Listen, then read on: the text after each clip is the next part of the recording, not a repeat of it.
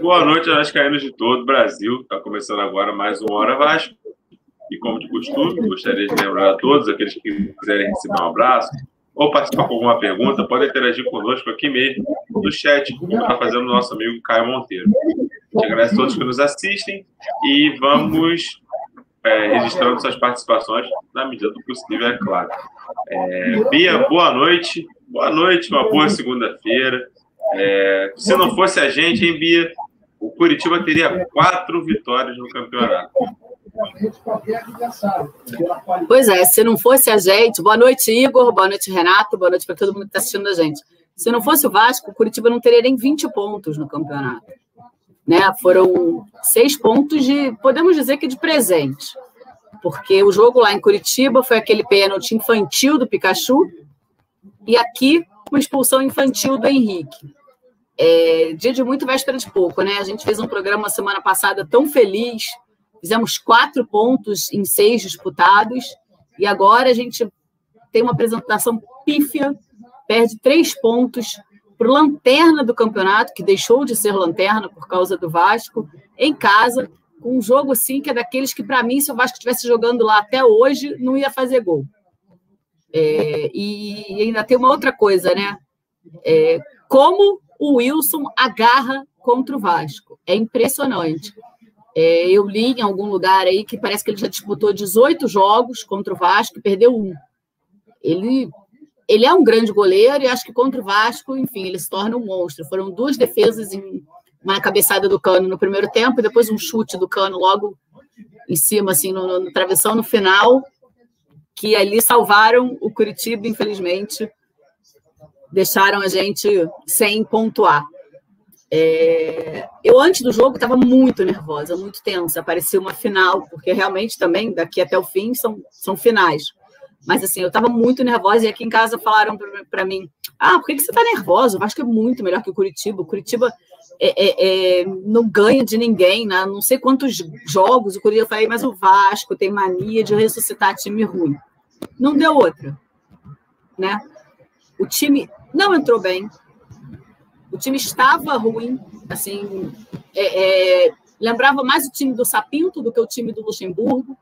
A impressão que eu tenho, eu não sei se o jogo é, é até pode ser até leviano falar isso, mas enfim, a impressão que passa é que eles acharam que iam decidir quando quisessem e aí acabaram não decidindo, né, não fazendo nada antes dos 30 do segundo tempo. Quem fez alguma coisa foi o Henrique, que pelo amor de Deus, eu acho que qualquer um que vê aquela cotovelada ali, não é possível que não ache que não foi uma, uma cotovelada para expulsão. É, e foi determinante, entre outras coisas, porque o time já não vinha bem com 11, com 10 pior ainda. O gol saiu pela direita, ah, o Henrique é lateral esquerdo, o gol saiu na direita. Ok, o gol saiu na direita, mas o Pikachu, por exemplo, estava na esquerda no lugar do Henrique, né? O Léo Gil não conseguiu chegar na bola para combater, deixaram o cara chutar lá de longe, ninguém cortou no meio do caminho e o Fernando Miguel pulou atrasado. Para mim, assim, eu não sou goleiro, nem nunca fui, nem pretendo ser. Para mim, ele pulou atrasado e foi uma falha, ele falhou. É, o Léo Gil não estava bem na partida. O Léo Matos também não. O Benítez entrou, mas para mim sem ritmo. Graças a Deus ele entrou só no segundo tempo, ele entrou completamente sem ritmo. É... E é isso, acho que a gente ia estar tá lá jogando. Assim, não adianta você ter o cano se a bola não chega. Né? As duas vezes que, que, que, a, bola, que a bola chegou, ele parou no Wilson, mas pelo menos ele tentou alguma coisa. Agora, o Vasco, é, é, o meu irmão falou uma coisa muito certa. Quando acabou o jogo do Fluminense do esporte, eu, eu falei assim: ah, o esporte ganhou. Aí meu irmão falou: pô, o Vasco, o esporte perdeu, desculpa. Aí meu irmão falou: pô, o Vasco continua, é, o Vasco depende só dele, isso que me preocupa. É verdade, sabe? Porque o Vasco, cara, a gente tinha, a gente podia estar com 35 pontos, a gente podia estar a 9 pontos do Curitiba, a 12 do Botafogo, a 6 do, do Bahia, a 3 do, do Fortaleza, a 2 do esporte, mas não, entendeu? Não, tem que ser difícil, tem que ser sofrido. Agora, vamos lá, jogar com o Bragantino, tudo ou nada. Enfim, e depois o Atlético Mineiro aqui, depois o Palmeiras lá, e depois o Flamengo no Maracanã, ou no Engenhão, não sei onde vai ser o jogo, por causa da Comebol. É, enfim, o Vasco está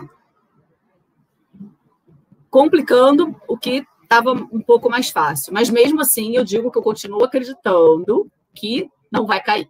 Porque os outros times estão ajudando o Vasco, né? É só a gente ver que para baixo, tudo bem que o Bahia não jogou, mas para baixo só quem ganhou foi o Curitiba.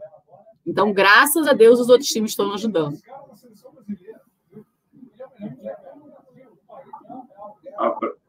Um abraço para os amigos Caio Moreira, José Sérgio, William Costa, Pablo Machado, que estão participando aqui conosco. Um abraço também para o Cadu, que não está podendo participar aqui hoje, mas semana que vem estará aqui. Renato, boa noite, meu amigo. Avalie esse jogo aí. Mais uma derrota para Curitiba. Acho que a gente vai ser o único time do campeonato que vai conseguir essa proeza. Perder duas partidas para o Curitiba. É, boa noite, Bia. Boa noite, Igor. Um abraço aí para o Cadu também. Saudações vascaínas, todos que estão nos assistindo. Participando do chat com a gente. É, é inacreditável. É, um time que está destinado ao rebaixamento, né? entrou no campeonato muito provavelmente resignado é, com o rebaixamento, e nós simplesmente doamos generosamente seis pontos para eles. É, no primeiro turno, como a Bia falou, foi uma, um pênalti, vou usar outra palavra mais, mais dura, uma pênalti babaca do Pikachu no primeiro jogo, é, uma defesa inacreditável do Wilson, enfim, falhamos no segundo jogo. Não teve pênalti babaca do Pikachu, mas teve expulsão babaca do Henrique. Acho que não foi exagero da arbitragem do Henrique. Ele foi imprudente com aquele cotovelo. E se aquele, aquele golpe ele é numa, numa luta, na arte marcial é ponta a ponta. Então, parte desse princípio que um golpe de arte marcial não pode ser aplicado dentro de um campo de futebol. Então, é, o VAR está aí para é, dar justiça a coisas que não são vistas é, na, na, correria do jogo. Então, para mim, a gente foi merecidamente expulso, que comprometeu muito a atuação do Vasco, porque, assim, é difícil você analisar 65, 65, 70 minutos de jogo é, é, com, com o limite que há entre a qualidade duvidosa dos dois times e um fator, um fator extra, né, que é a expulsão. O Vasco ganhou na semana passada do Botafogo, empatou o Atlético e desde que o Luxemburgo chegou, é, deu sinais de melhora. Mas a gente sabia que essa melhora poderia ser uma coisa assim fugaz, passageira. Primeiro, pelo fator que eu sempre falo, que eu sempre registro esse, essa minha resignação com esse tipo de cultura. É que quando troca o técnico, a entrada de um treinador novo, ela sempre provoca uma, um entusiasmo né, no elenco, uma, uma, uma sensação de refrescância, de, de motivação nova. E normalmente esse, isso, quando o ambiente do clube, o ambiente do elenco é ruim, é, essa sensação dura pouco, ou ela nem existe. É, no caso do Vasco, por exemplo, eu acho que ela existiu com o Luxemburgo. Espero que essa derrota para o Curitiba tenha sido só um percalço no caminho, que essa, esse bom momento, vamos dizer assim, trazido pela chegada do Luxemburgo, retorne na quarta-feira. Mas, assim, é complicado você, você analisar, como eu disse, 60 minutos de futebol. Do que. Por quê? Porque assim, os primeiros 30 minutos eu não achei que o Vasco estava tão ruim assim, não. Não estava mal. Mas estava abaixo do que tinha produzido contra o Botafogo. Então, deu uma sensação de início de que poderia acontecer alguma coisa especial. Aquela, aquele lance que aconteceu do Léo Márcio, aquele chute cruzado, aquele cruzamento, né, vamos dizer assim, que foi quase que um passe do Léo Matos, é, deu uma perspectiva boa, que o Thales, infelizmente, não conseguiu aproveitar. Deu uma perspectiva boa. Parecia ali que a gente ia ter uma, uma sequência de bons, de bons ataques que culminaria no gol. E isso, infelizmente, não aconteceu. É, e veio a expulsão e aí derivou tudo. Da, da confiança da, da competitividade que o Vasco teve esporadicamente no campeonato, que se transformou na, no desespero, na insegurança, na desorganização, na instabilidade que predominou no Vasco durante o ano. E aí o que a gente viu depois da expulsão foi um Vasco que a gente viu na maior parte do tempo de 2020 e está vendo nesse começo de 2021, é, nos maus momentos. Né? Essa instabilidade, essa insegurança. E o Curitiba se aproveitou disso. É, e o gol, é, o lance do gol já tinha havido, acontecido, né? um, um lance meio que premonitório, vamos dizer assim. É, aconteceu um pouco antes disso e o Fernando defendeu porque a finalização não foi tão boa. Mas bastava acertar um chute bem caprichado ali, porque a, a, a marcação na, na, frente da área estava muito falha, estava meio. estava é, frouxa. É, tanto que no lance do gol, se você, observar o posicionamento dos dois volantes, os dois estão numa condição muito ruim, tanto o Bruno Gomes quanto o Léo Gil, favoreceu a finalização do caso do Curitiba. Eu não, não vejo como falha do Miguel é, dominante, dominante assim, porque o jogador não pode ter o espaço que, o atleta teve no Curitiba para finalizar, para chutar com aquela força. E, e, isso prejudica o goleiro. E acho que o Fernando foi prejudicado por isso. É, respeito, claro, o Fernando Davi, óbvio, óbvio, foi falha dele, mas eu não vejo desta vez como falha do Miguel. Eu não sou tão fã do Miguel a ponto de defendê-lo de maneira séria mas dessa vez acho que a culpa não foi dele. E o restante do jogo se resumiu a tentativas desesperadas e desorganizadas e aleatórias de ataque. Infelizmente, o que o Vasco mais fez em 2020. E mais uma vez, como mais, mais fez em 2020, o Vasco não conseguiu sucesso. E perdemos um jogo, como diria o outro, imperdível.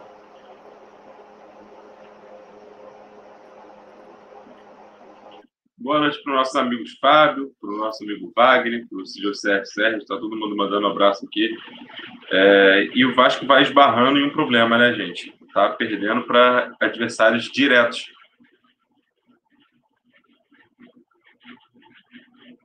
Ainda mais o Curitiba, que era um adversário. Não. Pois é, eu, eu, na minha imaginação, assim, eu acho que, por exemplo, o Botafogo é um adversário direto, mas você caso a gente tivesse perdido para o Botafogo, talvez fosse mais entendível do que para o Curitiba, por ser um clássico carioca. É, enfim, tem ali um, uma rivalidade né, de centenária, sei lá. É, então, acho que faz parte da, da, da história agora.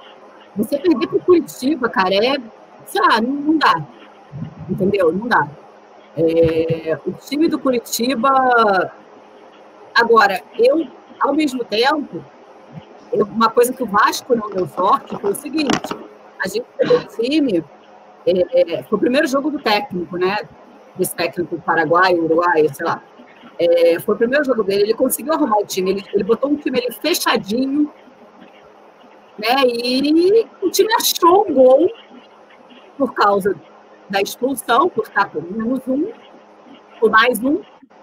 O time achou um gol e aí deu sorte, cara. Achou o gol, não teve ali, o Vasco também não ofereceu. O time sentiu pra caramba a expulsão. É, eu não gostei do que o Luxemburgo fez. Assim, por mais que o Neto Borges seja horroroso, ele é o cara da posição. Eu não gostei do Pikachu improvisado lá na lateral esquerda. Não gostei dele ter tirado o Thales uh, no intervalo. Por mais que você, quando perde um jogador de defesa, o ideal é você tirar alguém lá da frente. Eu teria tirado o Léo Gil, não teria tirado o Thales, é, mas enfim, acredito. Achei os dois que entraram, né? O Benítez e o Caio Lopes. Achei que esses dois tinham que ter entrado mesmo, mas eu não teria tirado o Thales. Porque o Thales, é, eu inclusive falei isso lá no, no, no nosso grupo, né? A, a, impressão que deu no, no, primeiro tempo Thales conseguiu amarelar dois jogadores deles praticamente em seguida. A impressão que dava é que o juiz estava querendo compensar a expulsão do Henrique. E o Thales era o cara para isso, né? E aí, perdendo o Thales, é, enfim, a gente perdeu. E tem uma outra coisa, né? O Henrique, tendo sido expulso, ele acaba nos prejudicando em dois jogos, porque agora a gente vai ter que aturar Neto Borges de titular, com todo respeito a Neto Borges, a gente vai ter que aturar o Neto Borges de titular na, na quarta-feira. Né? Ainda perdemos o Bruno Gomes também, mas eu já li que o Andrei vem no lugar dele. Essa mais ou menos seis por meia dúzia. Mas, enfim, Neto Borges vai ser difícil, mas vamos lá. É o que temos.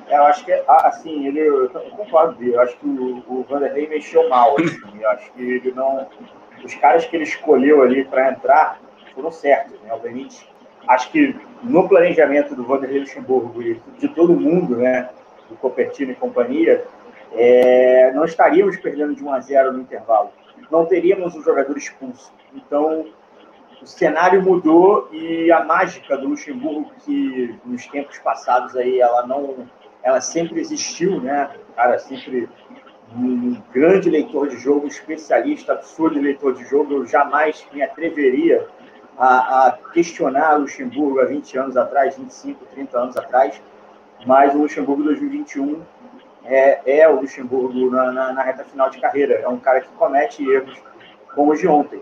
Acho que a expulsão, a, a, a, o deslocamento do Pikachu para lateral era a escolha óbvia e emergencial ali naquele momento ali para sentar um pouco a poeira e levar para o intervalo com um estrago menor. É, e depois do intervalo, aí sim, ele poderia ter feito coisa melhor. É, o Benítez acho que não deveria ter entrado tão cedo, mostra que, que realmente ele estava abaixo, já não é fisicamente dotado de grande capacidade, né? Mas faltou, além da capacidade física, para mim, um pouco de, de ritmo mesmo, de mobilidade, assim, de, de de sintonia com os demais companheiros. Ele perdeu o ritmo, não lembro nem a data do último jogo dele. Então, assim, não é, não foi agora, não é recente, então ele foi prejudicado por isso.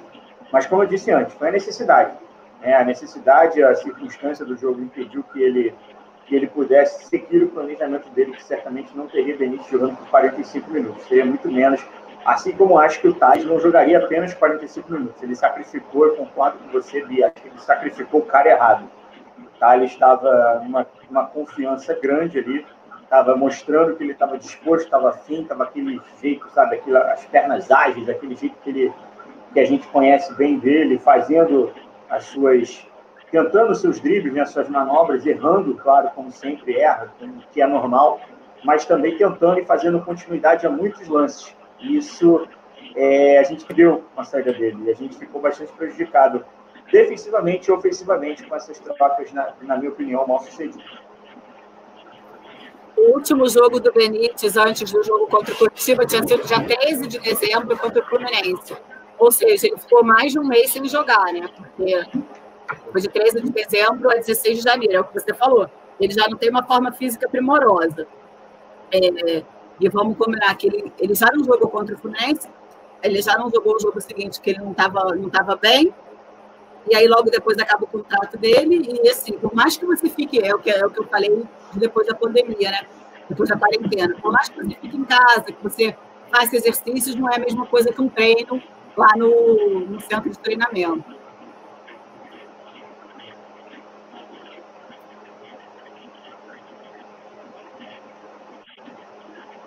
porque o Marcelo Alves Tatal não tem chance. O Catatal teve aquele episódio com, com o Sapinto, e não teve mais grandes oportunidades, mas com o Lucha também não entendo. Diz o Lucha que avalia treinamento, condição física dos jogadores, não devem estar nas, nas condições ideais. Por ser um novo trabalho, por não estarem tendo é, deve ter alguma coisa de treino, cara. Devem estar treinando bem. É... é. O que, que eu ia falar? Não, e o Léo Mato, gente, não sei se vocês. Hum, pode falar. Não, desculpa te interromper, mas eu volto a dizer uma entrevista que eu vi do Rogério Senni, foi há um tempo, não foi agora não, foi no, ano, no fim do ano passado. Ele falando o seguinte, que a torcida contesta, ah, por que você não bota esse, por que você não bota aquele jogador? É, eles dizem o seguinte, que quem está lá no dia a dia é a comissão técnica. Então, eles botam de acordo com o rendimento do treino. A gente não está vendo o treino. Né? Por exemplo, o Catatal, acho que você deve falado do jogo contra o Botafogo. O Catatal entrou muito bem contra o Botafogo, ele entrou muito bem contra o Santos, o mas ele pode não estar rendendo tão bem assim no treino. Então, é por isso. Agora, quanto ao Marcelo Alves, é, eu, eu, concordo. Ele é um cara, de, ele vinha bem, e é um cara enorme, com, sei lá, 1,93m, acho que a gente tem um zagueiro desse, eu concordo. É, mas eu volto a dizer o que eu falei aqui na semana passada, o Luxemburgo está jogando com o time de segurança dele. Né? Basta dizer que ele botou o Erlen, é, o Pikachu virou titular de novo lá na ponta. Então, assim, ele está jogando, pegou o Bruno Gomes, né, é, o Thales, ele botou o Thales lá na, na posição que, todo mundo acha melhor. Enfim, então ele está jogando com aquele time que ele conhece lá de 2019. Eu acho até que ele está certo. Mas é isso. É, vocês reclamaram da, da, da leitura ou falta dela do, do, Luxemburgo ao botar o Pikachu na lateral. É, eu ressalto aqui mais uma vez a visão do Léo Matos, né, gente? Vocês viram o jogo? Já, já é o segundo jogo que ele, nesse caso, ele pediu para substituir, porque estava que poderia ser explorado ali. Então, tem que, às vezes, o jogador dar, um, dar uma espetada para o técnico enxergar algumas coisas pediu para colocar o Caio Tenório e o Vasco começou a criar chances por ali, chances perigosas, inclusive, que com um cruzamento até do Caio Tenório mesmo. Interessante, né, o Léo Matos, a visão que o Léo Matos tem e essa gosta de ele mesmo se pedir mentira, porque ali o, o garoto vai explorar mais do que eu o espaço. Achei muito interessante. Não sei se vocês repararam no jogo. Foi, foi dito até pelo, pelo comentarista, né, o repórter, melhor dizendo é, é, eu acho que é uma característica do Léo Matos. Eu conheço ele há pouco tempo, lembro dele quando ele começou a carreira lá no Coisa Ruim, mas não me lembro de nada marcante nele. E na Europa, ele jogou em times periféricos, mas é um cara que tem 35 anos, 35, se não me engano, 36, já está na sua fase final de carreira. Então, a experiência ela traz isso para o cara, né? O cara amadurece, entende é, que o esporte é coletivo, o cara, muitas vezes você vê jogadores é, chupando sangue dentro de campo, mas não tem uma visão nem é, coletiva e tampouco de autocrítica.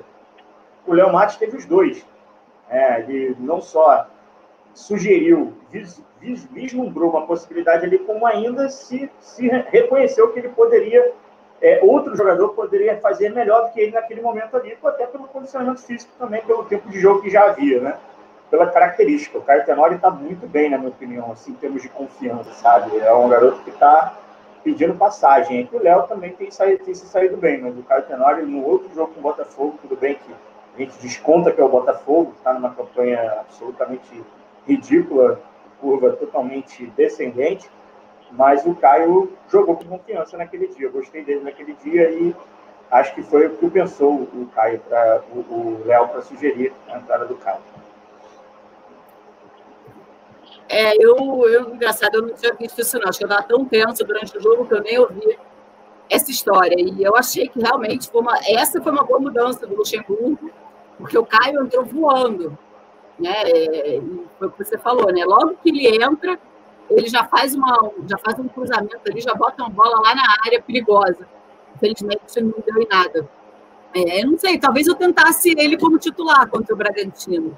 É, o Léo Matos, ele é um excelente jogador, mas ele tem uma coisa que ele toma amarelo todo jogo praticamente que ele, que ele joga. Então, assim, a gente não pode dar mole de novo para ficar. Ele já vai tomar o segundo, né? Porque ele já tomou no sábado. Então, assim, não pode dar mole e ficar tomando cartão amarelo assim, e, sei lá, aí toma amarelo, depois faz alguma falta necessária para tomar o segundo. Enfim, é, é isso. É, o Mazinho jogou bem contra o poderoso Lanterna Botafogo, não é parâmetro para nada. Desculpa, com todo respeito. É sim, porque a gente jogou contra o Lanterna Curitiba e não ganhou. Então, assim, eu acho que, que é parâmetro. E, e, e, acho que o Caio Tenório não foi bem só contra o Botafogo, não. Ele, ele, ele tem entrado é, é, bem, ele tem feito ali, como eu digo, feijão com arroz e tem feito direitinho.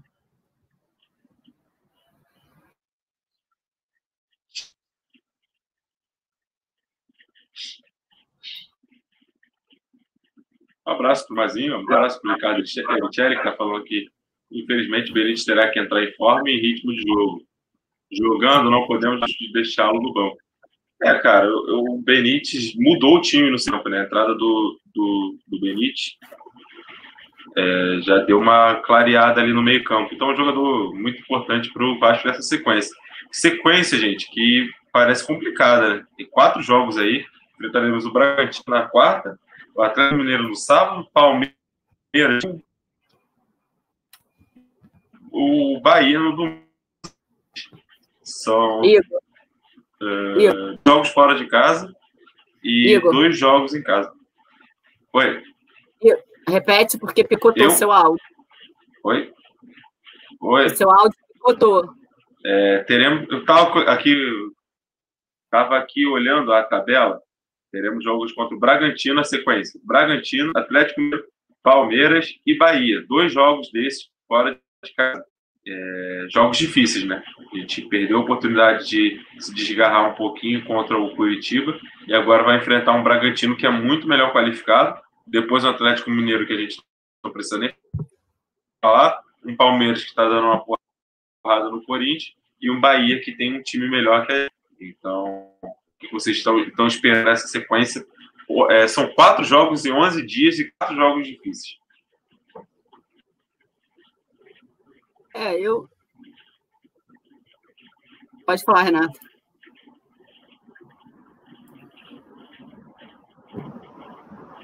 É, assim, eu, eu acho que a gente teve a oportunidade agora né, de, de dar uma, uma ascensão, assim, de subir na tabela consideravelmente, visto que tivemos a troca do técnico, né, tivemos a mudança de comando, a mudança de, de atitude, a mudança de comportamento, mas isso não aconteceu da maneira como a gente esperava. Principalmente pelo jogo de ontem. Né? Esperávamos um jogo melhor ontem, uma vitória, ontem ela não veio. E agora é complicado, porque ontem é, eu assisti o finalzinho do jogo do Bragantino contra o Ceará. Não vi nada assim de outro mundo, não, nada extraordinário. Mas como você falou agora há pouco, Bia, é... qual é o parâmetro que a gente tem? A gente perdeu por lanterna duas vezes. O Curitiba deixou de ser lanterna, na verdade, graças ao Vasco. Né? Hoje o lanterna é Botafogo. Mas a gente enfrentou o Curitiba na condição de último colocado. E vamos enfrentar ali no Bragantino, que é um jogo difícil, sempre foi um jogo difícil em Bragança Paulista. O Vasco sempre se complicou lá, por mais que seja uma outra realidade, uma outra gestão, um outro momento da história desse clube. É, sempre foi complicado jogar lá dentro e ganhar. Marcar três pontos lá é complicado. É, e os jogos seguintes, né? Nem, nem, nem preciso me estender muito, nem preciso justificar muito o porquê de, de medo que a gente não consiga nem pontuar nesses jogos, porque são dois times que estão brigando pelo título. O Palmeiras acabou de estraçalhar o Corinthians aí e, e tirou o pé. É, eu vi os dois jogos semifinais do Palmeiras da Libertadores. O primeiro, no Monumental de Nunes, eu fiquei impressionado com, a, com, a, com, o volume, com a maneira como o Palmeiras jogou. O quanto, é, aí, querendo, não querendo homenagear nem cutucar o nosso atual técnico, mas o quanto evoluiu o Palmeiras com a chegada do técnico, né, do, do, do Abel Ferreira, e depois o jogo do, do, do, Allianz Parque, né, o jogo de volta, em que o Palmeiras parecia aí sim, nem, nem parecia o Palmeiras do Luxemburgo, parecia um time pior ainda do que o Luxemburgo, do que o time do Luxemburgo do Palmeiras apresentava no começo da, da temporada. Mas acho que, pelo jogo de hoje do Corinthians, que eu vi quase o jogo todo, é, aquele jogo do Rio no, no, no Allianz Parque foi o que foi fora da curva. Então, para nós vai ser complicado. Vai ser muito complicado. O Vasco vai precisar se desdobrar, vai precisar de muita atenção, muita organização e sorte para conseguir alguma coisa contra esses dois times. E, como a Bia vem falando, no que ela acredita do, do, da ascensão e da, da, permanência do Vasco na Série A, e nesse ponto eu concordo bastante com ela, que é a questão do, dos outros times. Os outros times não pontuarem é a nossa grande esperança para que a gente não desça mais na tabela, porque, sinceramente, estou bastante pessimista com relação a esses dois jogos aí. O do Bragantino é o que eu estou menos pessimista, vamos dizer assim. Esse eu acredito que a gente tem a condição de, de competir e até marcar pontos lá, até ganhar, quem sabe. Claro que a gente tem o Atlético Mineiro, o jogo com o Atlético é em casa, o que não significa muito é, em termos de Campeonato Brasileiro 2020, porque o Vasco é um péssimo anfitrião, terrível anfitrião. A campanha do Vasco de, de anfitrião é a campanha de rebaixamento. Mas, assim, a gente tenta que espera que a qualquer momento isso, isso prevaleça, volte a prevalecer. O fator São Januário, em algum momento, volte a prevalecer. Acho difícil, mas temos que acreditar. E contra o Palmeiras, é, é, é, é como eu disse antes, é um time que está na final da Libertadores, vai disputar uma final local, uma final doméstica, e ainda, pela, apesar da eliminação, como foi para o River Plate, ainda considero o Palmeiras favorito diante do Santos. Então, para mim, é o favorito para ganhar a, a, Libertadores e um dos favoritos a ganhar o Brasileiro, porque essa fase final de campeonato, assim como os rebaixados ou candidatos ao rebaixamento não conseguem sair da zona do rebaixamento, parece que os primeiros colocados também não estão muito dispostos a disparar na liderança. Então, vamos ver como vai ser. Eu discordo. Eu acho que a gente pode fazer aí uns quatro pontos na, nessa semana, quarta e domingo, porque o Daniel Prado fala uma coisa aqui que eu concordo com ele. O Vasco tem dificuldade de, de jogar com um time de retranca, que é o caso do Curitiba. Bragantino e Atlético Mineiro não jogam assim. Basta ver que o, que o Vasco fez quatro pontos contra o São Paulo, líder do campeonato. Né? A gente ganhou em São Januário sem contestação.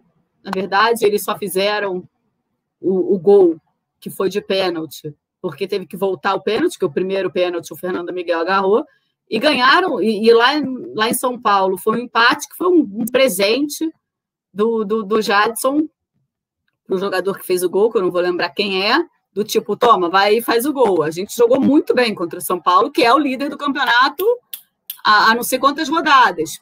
Ganhamos do Santos aqui em São Januário com o Sapinto, né? Quer dizer, contra o São Paulo a gente empatou lá com o Sapinto, ganhamos do Santos em São Januário com o Sapinto e empatamos com o Santos lá.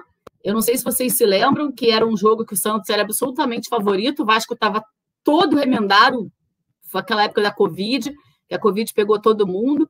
Então, assim, eu, eu discordo. Eu acho que a dificuldade do Vasco é justamente jogar contra os times de baixo. É porque o Botafogo veio mais aberto, o Botafogo não veio tão fechado. Já o Curitiba, como veio mais fechado, o Vasco teve mais, mais dificuldades de, de, de penetração. É, o jogo do Palmeiras é uma grande incógnita, porque é óbvio que a gente não vai pegar o time principal do Palmeiras.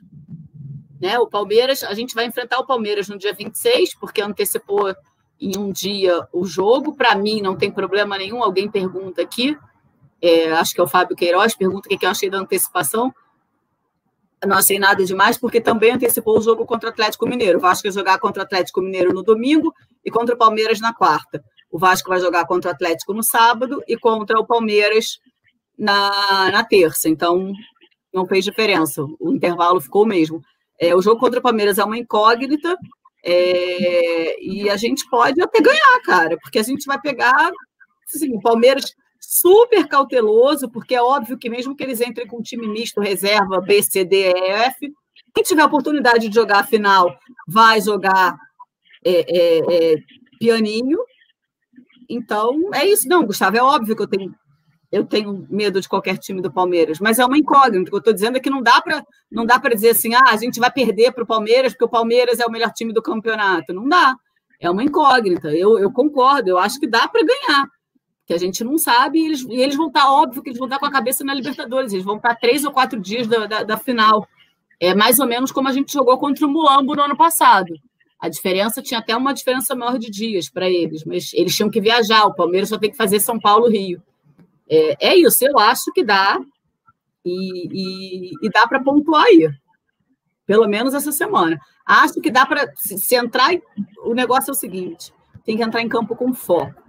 Se o Vasco entrar em campo, como entrou no primeiro tempo contra o Atlético Mineiro, Atlético Goianiense, e como entrou contra o Botafogo, o Vasco consegue fazer gol. É isso.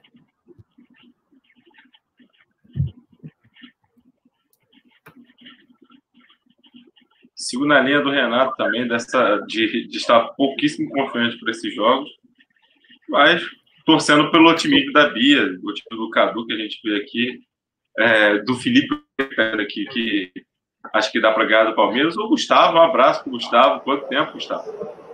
Um abraço por é, você estar ele... participando aqui. O Gustavo acabou de falar já uma tá, coisa que eu não concordo. Tá correndo.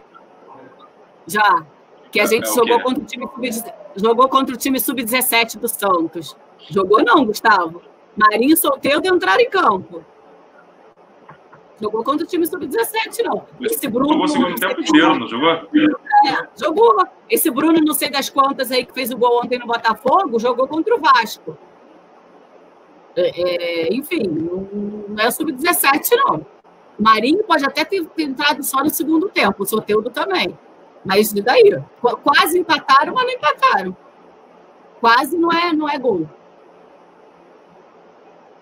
É isso, é fazer, é fazer igual a. É fazer o primeiro, é fazer o primeiro e, e ficar ali fechadinho. Essa é a parte também complicada, ainda mais se for o Erlen na zaga, né? Ficar fechadinho com o Erlen na zaga. Cara, eu vou te falar que eu acho é, que ele não está com. Em Bruno estão bons. Você acha que ele está comprometendo? O problema é a capacidade técnica dele, né, Bia? A gente sabe que a qualquer hora ele pode fazer merda. Não, por enquanto não, mas a qualquer momento ele pode, fazer, pode comprometer. Mas Esse é o problema. Mas eu acho que ele já tem consciência disso, sabe? Então ele vai ficar ali quietinho, fazer o feijão com arroz, sabe? É isso.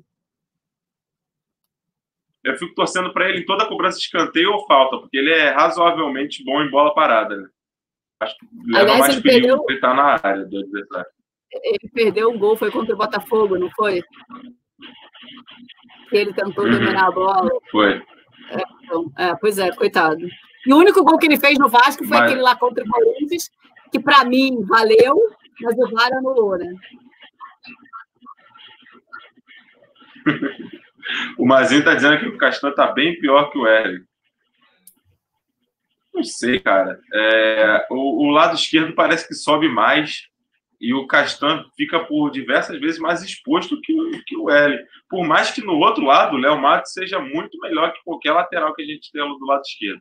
Mas eu entendo isso do, do Henrique estar tá subindo mais. Acho que é experiência, né? O Léo Matos sabe a hora de subir, a hora de não subir, entende os buracos que pode deixar. Que o Henrique acaba subindo muito, deixando muito espaço. E o Castan toda hora está tendo que cair para lateral para tentar desfazer alguma falha do, do Henrique. Não que eu ache o Henrique pior do que o, Neto Borges, porque não, não é. é meus amigos, o, a juíza extinguiu a ação do Leve esse ano, né? Mais uma derrota do Leve esse ano, que joga para a torcida novamente e, e, diz que vai recorrer, vai tentar até o último instante, não vai achar. O Campelo também já pediu, o Campelo em ofício pediu para o vice-presidente do Conselho Deliberativo que marque a posse dos eleitos para o dia 22 do 1 Tá chegando, parece que não vai ter jeito. O Jorge Salgado, Jorge Salgado é, de fato, o presidente do Vasco. E a gente espera que o Levin ajude, né? É, ao invés de ficar boicotar. É só isso que eu tenho para comentar sobre esse, esse imbróglio todo. É, já falamos na semana passada nossa opinião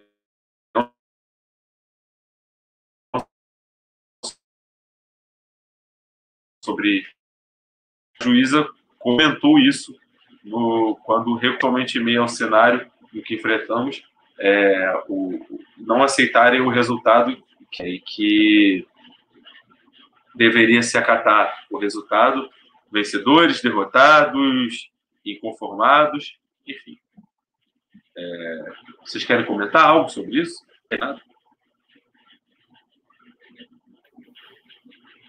Eu só quero falar que, graças a Deus, está acabando. Se não dia 22, que seja dia 25, porque chega, o Vasco precisa de paz. Essas pessoas, essas pessoas, quando eu digo, é no geral, tá? É, porque tem uma ação aí de 40 sócios. Que sócios são esses que, que, que não pensam no Vasco? Sabe? Porque para mim é isso, entendeu? Para mim, uma pessoa que. Sabe, é, é, é, a, a impressão que eu tenho é que, assim, se eu não ganhei, não tá bom. Então, graças a Deus, está acabando isso.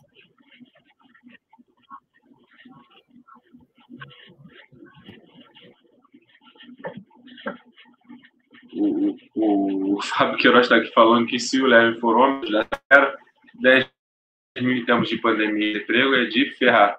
Entraram de ganhar. Marcel Motos está falando que, que sem essa ação foi do Dr. Carlos com 40 sócios, não do Leve. Ah, mas. É... Ok, não foi do Levin.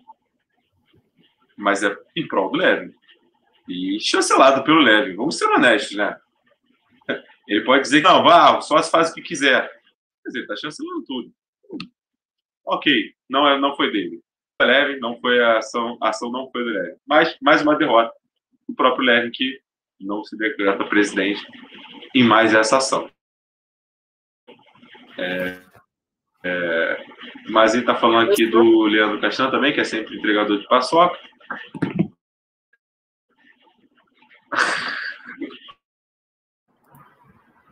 Bia, é, Renato, Bia, se tiver algum assunto, estou procurando aqui é, não, no Net Vasco.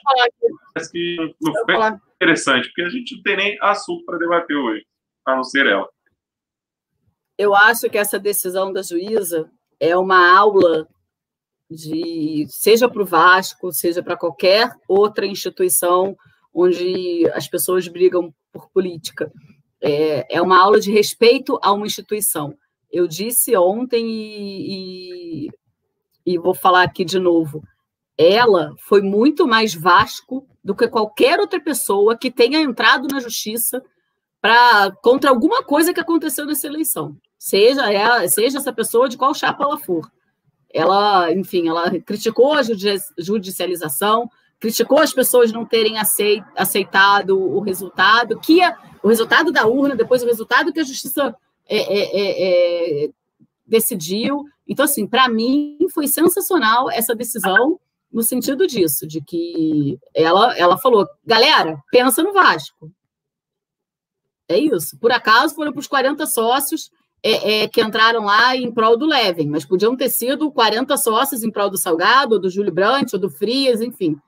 É isso. É, é, eu acho que tinha que pegar essa, essa sentença e, e, botar na mão dos torcedores de todo o Brasil também, sabe? Porque não pode ficar judicializando é, é, eleição. Acabou, acabou, entendeu? É isso.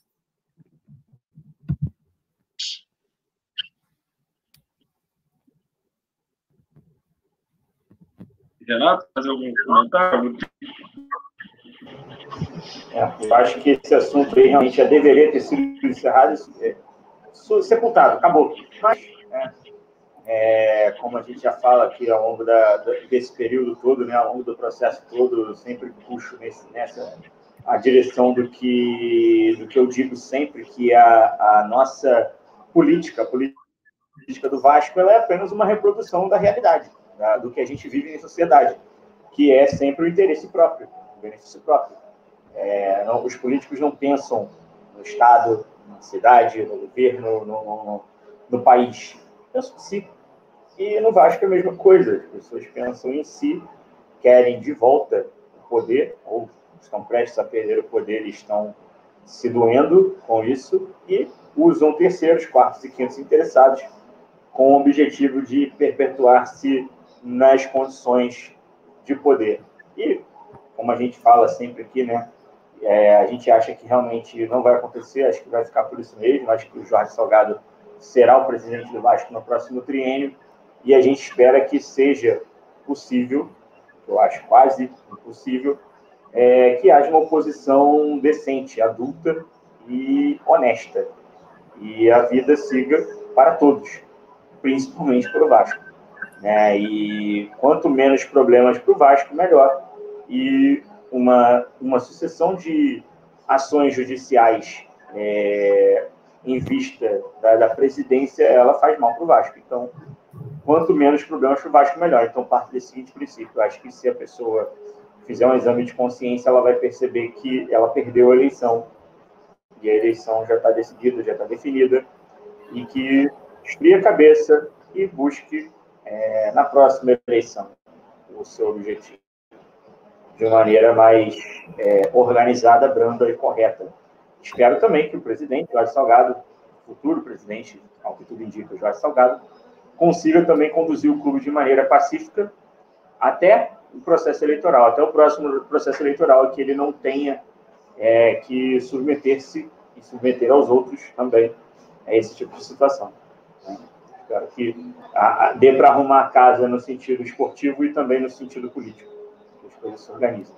porque está difícil. É exatamente isso, né? A crítica não é, não é a, crítica, na verdade, assim, eu acho que oposição tem que existir, graças a Deus que existe oposição, porque tem que haver sempre um contraditório, mas desde que ela seja justa e feita de maneira, uh, enfim, ela, ela seja justa, é isso, sabe? É, tomara que, que tenha uma oposição que respeite também a pessoa que está lá dentro, sabe? Não gostou, critica, critica com respeito. rede social está aí para isso. É, é, aí, daqui a três anos, vem de novo e tenta, sabe? Mas ficar com essa mesquinhez, digamos assim, é, de tentar ganhar a qualquer custo, eu não concordo.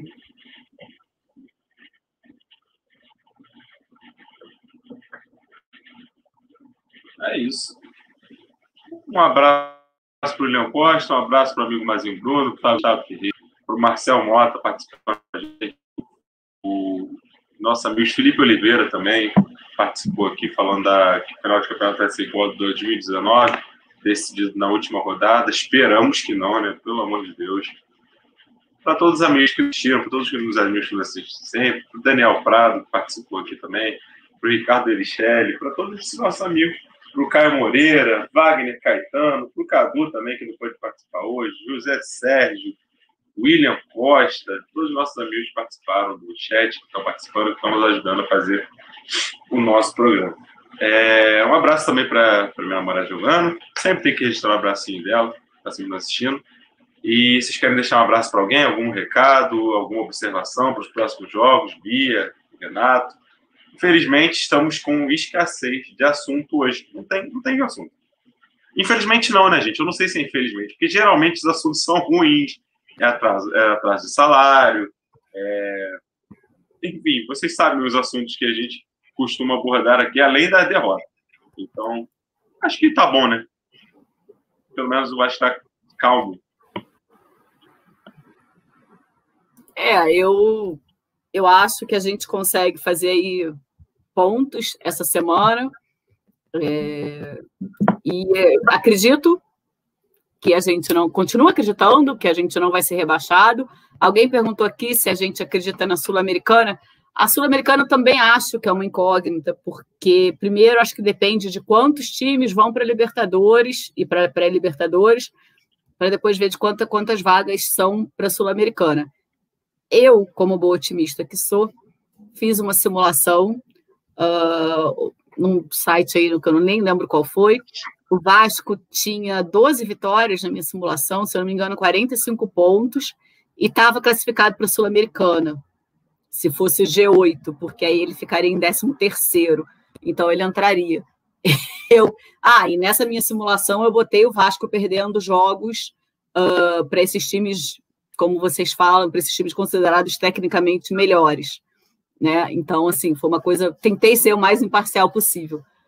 É, então é isso, eu acredito, a gente não vai cair, até porque também a gente está contando com a ajuda do, dos nossos adversários diretos.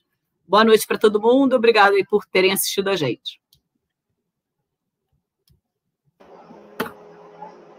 Ah, primeiramente, queria agradecer quem está assistindo a gente, quem está ouvindo a gente, no, seja no YouTube, no Spotify, no Deezer, seja é, acho assim que essa situação de tranquilidade, vamos dizer assim, foi o seguinte: a gente perdeu um jogo que a gente não poderia perder. Mas é, se você pegar a tabela do campeonato, se você analisar direito, se a gente tivesse vencido, continuaríamos numa situação ruim, mas estaria menos pior. E a gente perdendo, a gente ficou numa situação bem parecida do que estávamos. Então, é, os, não, não, não, digamos assim, a gente não sentiu, vamos dizer assim, é, tanto impacto dessa derrota. É, a derrota ela não veio de um jeito que a gente vinha acostumado a ter, aquela coisa de vamos, faltam dois pontos para ser dado no rebaixamento, e não vem esse ponto. Faltam três, agora faltam quatro, agora falta só um, e não vem esse ponto, e não vem, e, e a gente conseguiu sair. E acho que é, é esse, esse, vamos dizer assim, tédio que a gente gostaria de ter, e eu gostaria de ter até o fim do campeonato.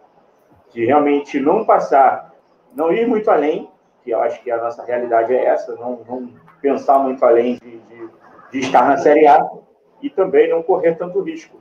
Ver equipes piores perdendo e perdendo e perdendo. E a gente se mantém ali da zona. Né? Fortaleza, Esporte, Bahia. Essa galera aí, ela tá dando um refresco para a gente nesse momento. Está trazendo essa, essa tranquilidade pela má performance de cada um deles. Além dos já virtuais rebaixados que a gente fala toda semana, Goiás, Curitiba e Botafogo, né? Então, assim, é por isso que a gente está com essa, digamos, tranquilidade. É quase um marasmo. Espero que continue assim, marasmo que a gente só passe, termine a temporada, termine o campeonato nesse tédio, na, na primeira divisão, entediado. E é isso. Uma boa semana para todos. É, espero que é, a Bia esteja certa. Darei o meu abraço virtual nela se a gente conseguir ganhar esses jogos aí, que será maravilhoso se a gente conseguir ganhar esses jogos. É, e vai ser difícil, mas não impossível. Né? Vamos nessa, vamos acreditar. Um abraço a todos mais uma vez, obrigado e até a semana que vem. Só uma, uma, um aqui rapidinho antes de encerrar. Antônio Teixeira, não é a gente que acha que o Salgado já ganhou, não. É a justiça que está dizendo e a gente está só corroborando o que a justiça falou. Se houver alguma mudança, a gente muda aqui também. A gente não só está falando isso, tá? A gente só disse que é o Salgado o futuro presidente, porque é o que está até agora decidido pela justiça. Boa noite para todos. É isso. Agora vai ficando por aqui. A gente agradece a todos que participaram, a todos que nos assistiram, a todos que nos assistem sempre, a todos que ainda vão nos assistir, a todos que vão nos ouvir pelas plataformas de, de podcast que estão lá no Spotify, no Deezer, que o Renato gentilmente disponibiliza para a gente lá nessas plataformas. As principais, tem uma porrada, mas as principais são Spotify e Deezer. A gente agradece a todos. É, até semana que vem com aquela mesma, com aquele mesmo desejo de boas vibrações para essas duas partidas que estão por vir. O Vasco vai ficando por aqui. Até segunda que vem. Boa noite a todos. Uma ótima semana para todos.